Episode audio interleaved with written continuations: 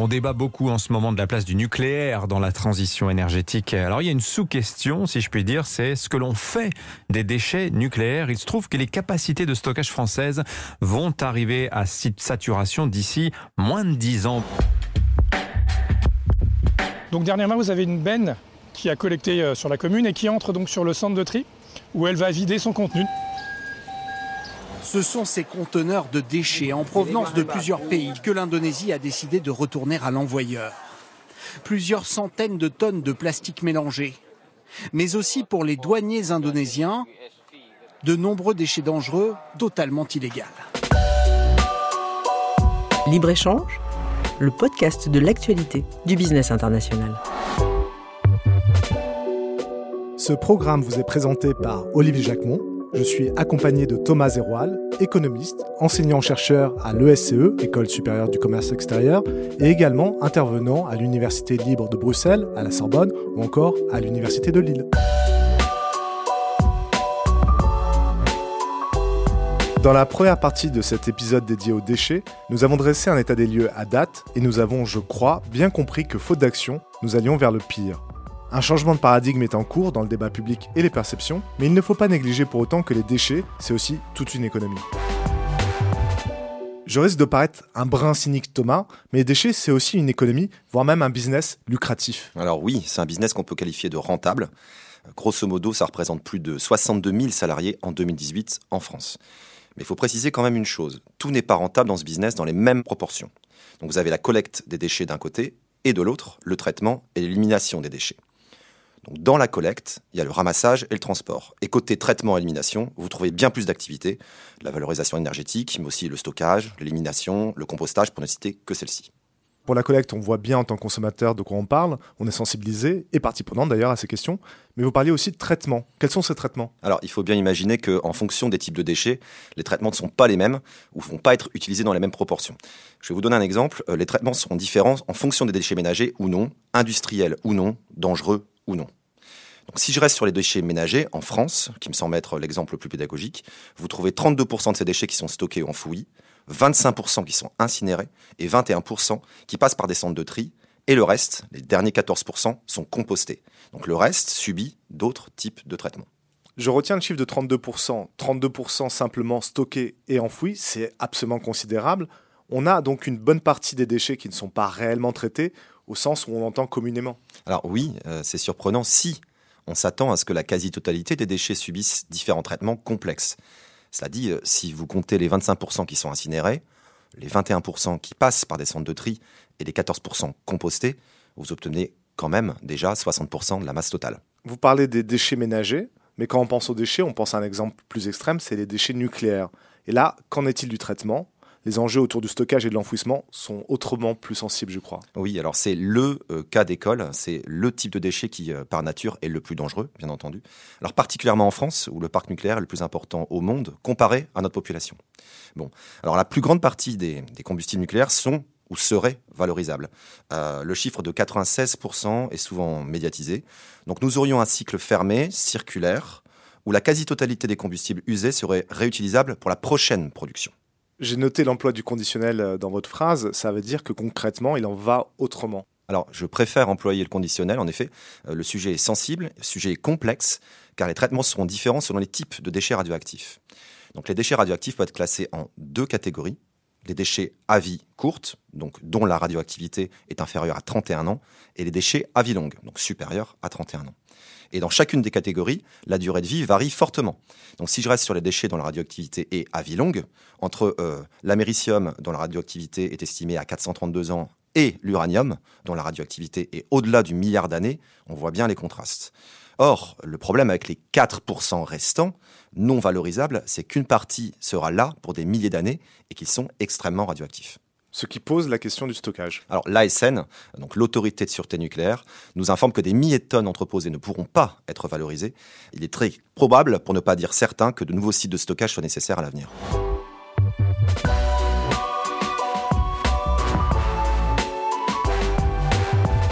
Revenons-en, Thomas, si vous le voulez bien, à la question économique. Hors du cadre nucléaire, peut-on préciser quelle est la dynamique actuelle selon les activités? Alors, elle est forte. Euh, pour la collecte de déchets, on enregistre une croissance en France de 2,6% en 2017, de 3,9% en 2018 et de 6,1% en 2019. Donc une activité de collecte qui progresse régulièrement. Oui, absolument. Et c'est la même tendance pour le traitement et l'élimination des déchets. Et néanmoins, ce ne sont pas les activités les plus rentables. Alors en effet, l'activité d'enfouissement est celle qui génère le taux de BE et le taux de RCAI le plus élevé. Alors EBE, c'est pour excédent brut d'exploitation. Donc en gros, c'est le, niveau de richesse dégagé par une entreprise uniquement par son cycle euh, d'exploitation. Et RCAI, c'est pour résultat comptable avant impôt. Donc ça permet de mesurer l'impact de l'endettement sur la rentabilité de l'entreprise. Donc nous avons au moins besoin de ces deux indicateurs compte tenu de la nature très différente des activités. Donc en moyenne, euh, entre 2016 et 2019, le taux de BE de l'enfouissement est de 17,6% et le RCAI est de 9%. Est-ce que toutes les activités fonctionnent aussi bien? Alors, elles dégagent toute une rentabilité qui est très correcte, mais vous faites bien de, le souligner, il existe des activités dont la rentabilité est moins élevée. Par exemple, l'incinération, c'est l'activité qui génère le taux de RCAI le moins élevé, un peu plus de 4%. Tout simplement parce qu'il faut des investissements au départ colossaux pour incinérer. Donc, hors révolution technique et ou organisationnelle, je pense qu'elle restera la moins rentable du fait de ses coûts d'entrée qui sont très importants. Côté EBE, e, cette fois, euh, l'incinération est à 8,7%. Pour la collecte, elle génère un RCI de 5%, mais son EBE de 7,3%. Je pense principalement du fait de euh, sa masse salariale. Donc le poids, cette fois, des frais de personnel est plus fort dans cette activité-là. Thomas, au début de cet épisode, on parlait de 62 000 salariés en France. Comment l'emploi est-il réparti selon euh, les activités? Il y a plus de monde pour collecter que pour traiter, donc presque deux fois plus. On parle de 40 000 contre 22 000. Sauf pour les déchets dangereux, où la tendance est inverse. On a quasiment deux fois plus de salariés pour le traitement, donc 7741 très précisément, que pour la collecte, où on est à plus de 3600. Dans l'économie du déchet, Thomas, il y a un secteur d'activité qui a une importance particulière. Alors oui, je veux insister ici sur l'importance des déchets du, BTP, car il faut bien comprendre que quand le bâtiment va, tout va en termes de production de déchets. Donc entre les années 2000 euh, jusqu'à 2010, on observe une hausse des chantiers et aussi une hausse des déchets. À partir de 2012, l'activité du BTP va ralentir et les déchets vont chuter aussi en volume. Donc c'est un déterminant qui est vraiment important à prendre en compte.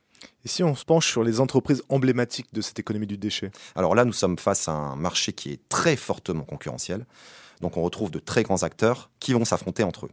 En France, il y a deux grands leaders, c'est Suez et Veolia, donc en termes de chiffre d'affaires, euh, mais aussi d'autres acteurs qui sont un peu moins connus du grand public. Je pense à De Richebourg, Paprec, Séché Environnement, le groupe Nicolin et, et encore Ecor. Donc ce qu'il faut bien comprendre, c'est que cette activité est très concurrentielle et que les acteurs du secteur sont assez agressifs les uns vis-à-vis des autres. Donc structurellement sur ce marché, on note vraiment une tendance à la concentration. Oui, et la médiatisation des grandes manœuvres de certaines entreprises sur les autres reste dans les mémoires, je crois. De fait, le marché est confisqué par de grands acteurs qui s'affronteraient entre eux. Oui, alors ce qu'on sait moins par contre, c'est que face à eux, on trouve une grande diversité de petites entreprises. Donc si vous regardez la taille des établissements, ça peut surprendre. Si je prends la collecte par exemple, on a 67% des établissements qui n'ont aucun salarié et plus de 16% qui comportent entre 1 et 9 salariés. Donc vous avez en face de vous 83% des très petites entreprises face à un peu plus de 2% d'établissements à plus de 200 salariés. Et c'est la même tendance côté traitement et élimination. Si on voit des acteurs économiques privés qui se livrent bataille sur ce marché, qu'en est-il de l'État? Est-ce qu'il ne serait pas en train de se faire trop discret? Et si oui, est-ce que cette moindre présence de l'État est inquiétante? Alors, les collectivités locales s'occupent de la gestion des ordures ménagères, mais elles peuvent aussi externaliser ou sous-traiter cette activité. Donc, qu'il s'agisse de l'activité de collecte ou de l'activité simplement de traitement. Donc, pour répondre plus directement à cette question, je vais prendre quelques données de cadrage pour vraiment illustrer l'ampleur de la privatisation. Pour les déchets ménagers assimilés, vous avez 64% des centres de tri qui sont privatisés. Et ça continue de progresser dans le temps. Du côté industriel non dangereux, c'est 76% des prestataires qui sont privés. Donc de toute façon, ce mouvement de privatisation existe, mais le problème ne doit pas se résumer à une analyse franco-française ou plus généralement à une analyse nationale.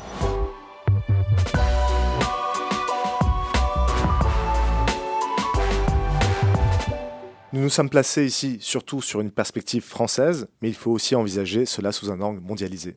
Alors, nous pouvons très bien rester sur un seul pays, mais ne pas le considérer comme isolé du reste du monde. Donc, il faudrait à minima ajouter une analyse d'import-export. Bien, allons-y. Alors, commençons par rappeler que la France importe des déchets, principalement d'Europe, à plus de 85%. On parle de 1111 millions d'euros. Et principalement de ses voisins européens, donc le trio de tête est l'Allemagne, la Belgique et l'Espagne. Et côté exportation? Alors la France exporte davantage qu'elle n'importe. Les tendances sont les mêmes, hein, c'est principalement vers l'Europe avec le même trio de tête. Mais c'est pas exactement le même ordre. C'est d'abord la Belgique, puis l'Espagne, puis l'Allemagne. Donc on parle là pour l'Europe de quand même 3432 millions d'euros. Donc davantage d'exportation que d'importation. Ceci, c'est au niveau français euh, et vers l'Europe, mais si on se tourne vers le reste du monde Alors, ce qui change fondamentalement, c'est notre rapport à l'Asie. Euh, quand en France, on importe en 2020 un peu plus de 12 millions d'euros de déchets, vous exportez pour plus de 199 millions. On a donc là un multiplicateur par plus de 16. Et je précise que pour l'Asie, évidemment, un des acteurs incontournables, c'est la Chine. Donc vous importez un peu moins de 3 millions et vous exportez un peu moins de 62 millions. Donc on a là un multiplicateur par plus de 20 ce que l'on comprend aussi en creux est que, comme pour n'importe quel produit, il existe un marché international.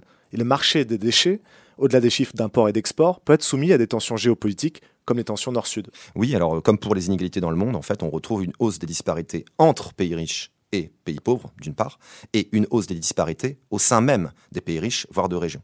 Donc on assiste à une sorte de ségrégation entre et au sein des pays. Donc un premier repère statistique peut-être, les pays riches occupent environ 16% de la population mondiale, mais produisent 34% des déchets. Et cela suscite des tensions entre les pays. Alors oui, la Chine a renversé la table en 2018 sur les déchets plastiques en ne voulant plus être considérée comme euh, une poubelle mondiale. Donc symboliquement, c'est très important, hein, c'est purgamen non grata, donc euh, traduction faite, les ordures sont pas les bienvenues ici. Et dans la pratique, c'est un vrai boomerang pour nous, pays développés. Alors, euh, comment faire? Vous ne changez pas des décennies d'habitude comme ça pour les pays exportateurs. Et de l'autre côté, vous ne vous improvisez pas non plus recycleur de plastique comme ça. Donc, des solutions court-termistes vers d'autres pays d'Asie ont été mises en place mais ils n'avaient pas, eux, la capacité d'absorber ce surplus. Donc, quelques allers-retours à l'envoyeur ont été médiatisés, je pense notamment à l'Indonésie, vers l'Australie par exemple, mais on sent bien que dans ces situations de blocage, d'aller-retour, une grande partie finit dans les océans. Le déchet est donc au cœur des rapports de force internationaux entre grandes puissances, mais pas que, puisque le crime organisé sait depuis longtemps emparer de ces sujets. Alors c'est Interpol hein, qui nous a alerté ou réalerté sur le sujet, notamment avec l'exportation euh, des déchets vers l'Asie. Il faut bien se rendre compte que quand la Chine a dit stop, les États-Unis ont augmenté leur exportation de déchets de plus de 300% vers la Malaisie, euh, par exemple. La France aurait envoyé 60 000 tonnes en 2019 en Malaisie également. Donc c'est impossible euh, à absorber du jour au lendemain et c'est une activité qui est difficilement contrôlable. Comment vérifier que les seuils légaux de recyclage sont toujours respectés? Mais même plus en amont, comment vérifier que les contrôles dans les ports sont bien réalisés? Comment vérifier que les licences ne sont pas falsifiées? Et c'est là qu'intervient le crime organisé. Alors oui, qui saisit les financements et s'embarrasse absolument pas du tout du recyclage. Donc le chiffre de 1600 délits environnementaux circule dans différents médias. Ça représenterait 1,7 milliard de tonnes de plastique qui circulent illégalement. Il faut bien comprendre que recycler ou valoriser ces déchets peut rapporter beaucoup. Donc là encore, sur l'ensemble des déchets mondiaux, le volume commercial est énorme. Euh, le chiffre de 50 milliards de dollars est souvent évoqué.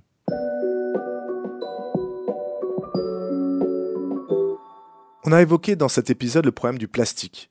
Des géologues plaisantent d'ailleurs en proposant une nouvelle classification des couches de la Terre, le poubellien supérieur et le poubellien inférieur. Le plastique serait devenu notre nouveau fossile. Thomas, est-il possible encore de rêver à un monde sans déchets? On constate fort heureusement qu'il y a des citoyens de plus en plus conscients. 97% des Français considèrent que la société produit trop de déchets. Et des enquêtes Ipsos montrent que nous trions de mieux en mieux nos déchets. Donc nous sommes plus de la moitié à trier systématiquement. C'est une bonne nouvelle, mais aussi nous sommes tous et toutes pétris de paradoxes. Si on trie mieux pour davantage consommer, la tendance restera absolument la même.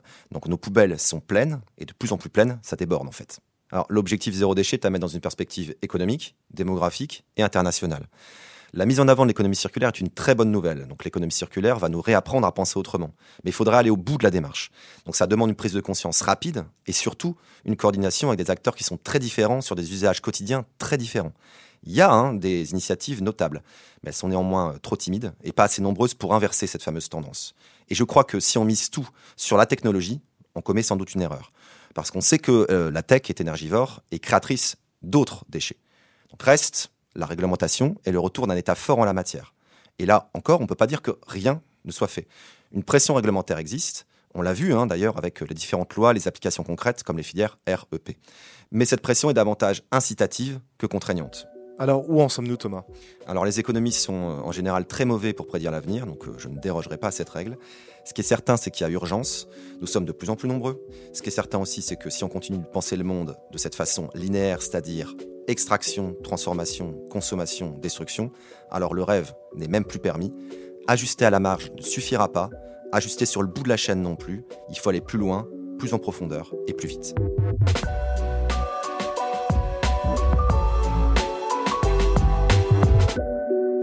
Ce podcast vous a été proposé par le SCE, la Grande École du Commerce Extérieur.